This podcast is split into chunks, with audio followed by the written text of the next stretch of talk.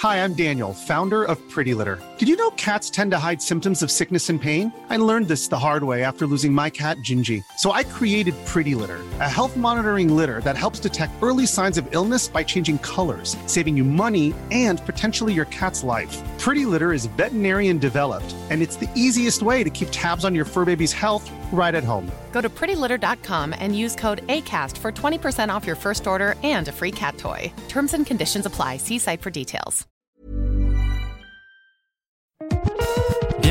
Radio DevOps, la balado-diffusion des compagnons du DevOps. Si c'est la première fois que tu nous écoutes, abonne-toi pour ne pas rater les futurs épisodes. C'est parti Bonjour à toi cher compagnon et bienvenue dans ce nouvel épisode dans Solo. C'est déjà le numéro 15 et aujourd'hui je vais te parler des bénéfices que tu peux obtenir en, en rejoignant le mouvement DevOps. Parce que tu as certainement déjà entendu parler du DevOps mais tu sais pas trop, euh, tu sais pas trop quels bénéfices tu vas pouvoir avoir.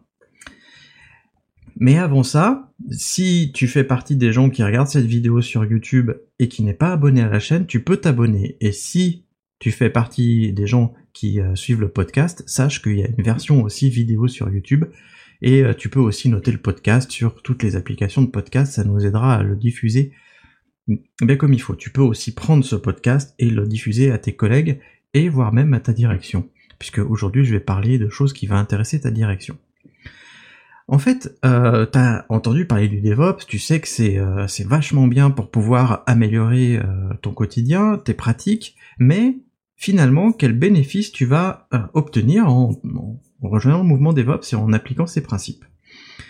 Qu'est-ce qu'on y gagne? Parce que c'est assez flou pour toi et parfois je discute avec des personnes qui voudraient que leur entreprise passe au DevOps. J'ai quelques contacts avec des RSI et en fait, euh, ils savent pertinemment qu'ils doivent y aller, mais ils ont du mal à convaincre la direction en leur apportant des, des arguments que la direction va pouvoir écouter finalement, euh, l'enjeu aussi, c'est de convaincre ton entreprise à passer au DevOps. Donc pour ça, il faut présenter les bénéfices d'une démarche DevOps. Et c'est ça qu'on va aborder dans ce podcast aujourd'hui. Et euh, tous les bénéfices ne sont pas applicables à toutes les entreprises. En fait, en fonction de ton entreprise, il y a certains objectifs que tu vas pouvoir atteindre et certains bénéfices que tu vas obtenir. Je me base aussi sur un article que j'avais déjà écrit il y a plus d'un an sur ce sujet-là, sur les gains et les coûts du DevOps, une transition DevOps. Je te mets le lien de, ce, cet article de blog en, description. Tu pourras aller lire pour, euh, pour approfondir tout ça. Mais en gros, les gains que tu vas pouvoir obtenir si tu, euh, si tu mets en pratique euh, et que tu rejoins le mouvement DevOps, et ils sont multiples. La première chose, c'est que tu vas pouvoir rendre ton infrastructure résiliente elle va pouvoir se réparer toute seule finalement avec l'automatisation induite par le DevOps, et tu vas pouvoir te baser sur la haute disponibilité qui t'est offerte par le cloud.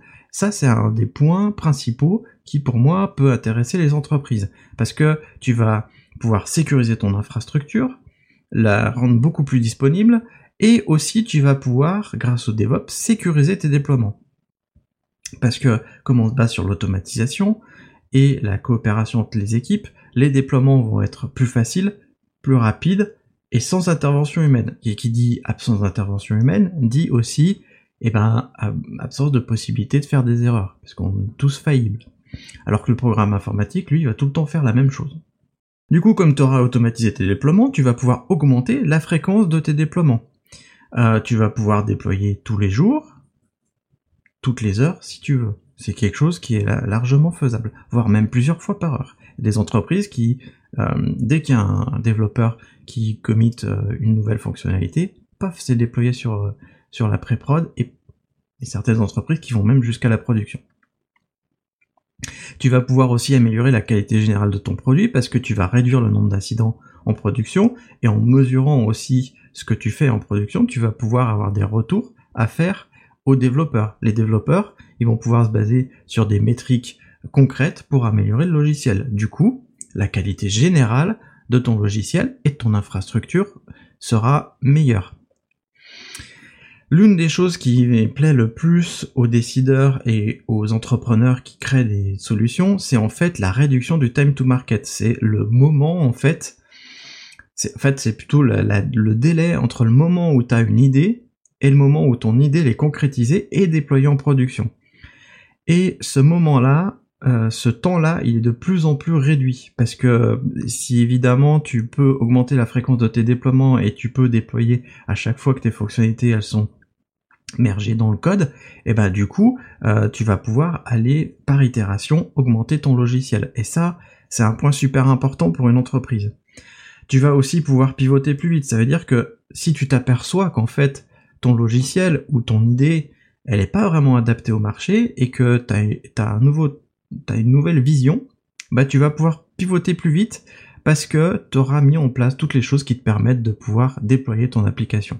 Et donc ton idée, comme euh, le time to market est réduit, et eh ben tu vas pouvoir l'envoyer comme ça beaucoup plus rapidement. Tu vas pouvoir échouer plus vite et euh, changer d'idée plus vite.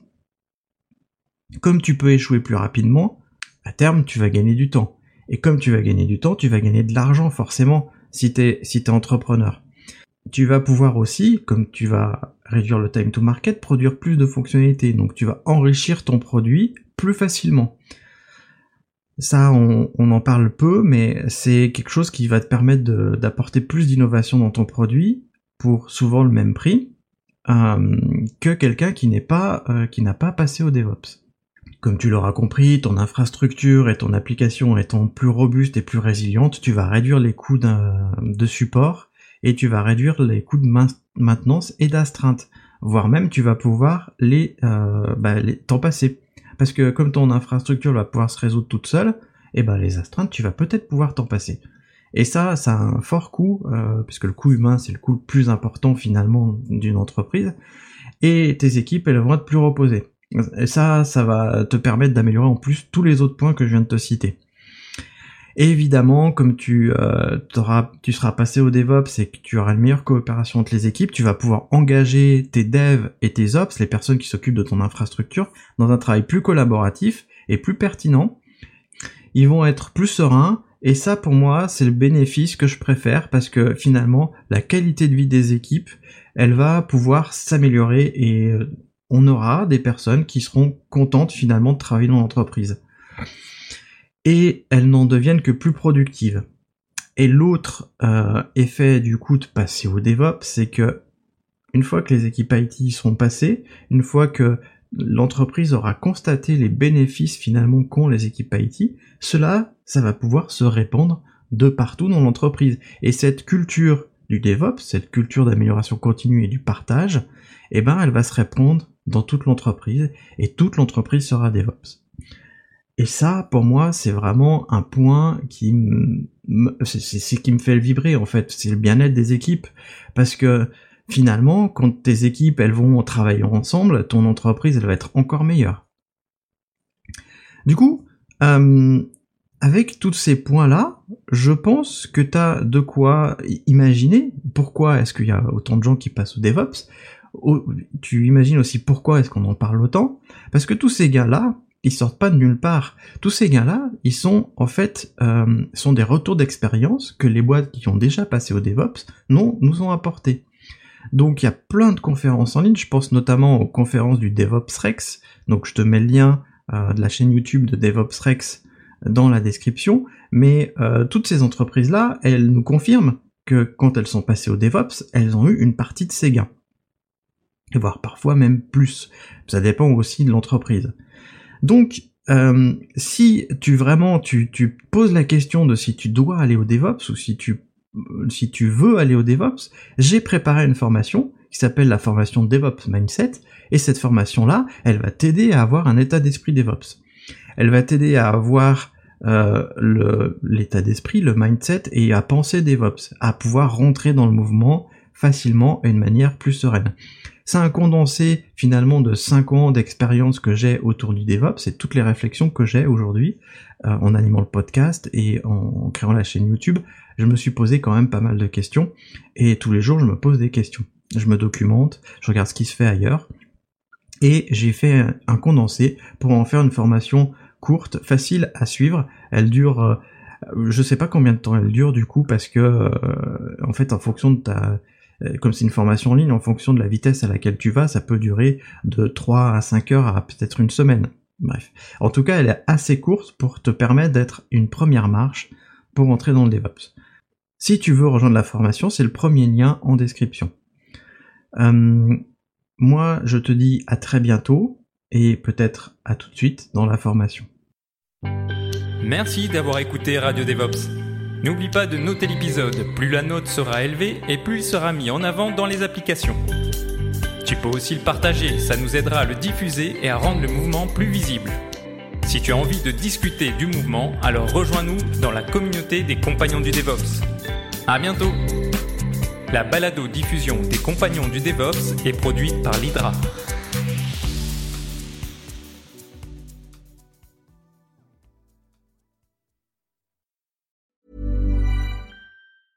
Hey, it's Paige DeSorbo from Giggly Squad. High quality fashion without the price tag. Say hello to Quince. I'm snagging high-end essentials like cozy cashmere sweaters, sleek leather jackets, fine jewelry, and so much more. With Quince being 50 to 80% less than similar brands. And they partner with factories that prioritize safe, ethical, and responsible manufacturing. I love that. Luxury quality within reach. Go to quince.com slash style to get free shipping and 365 day returns on your next order. Quince.com slash style.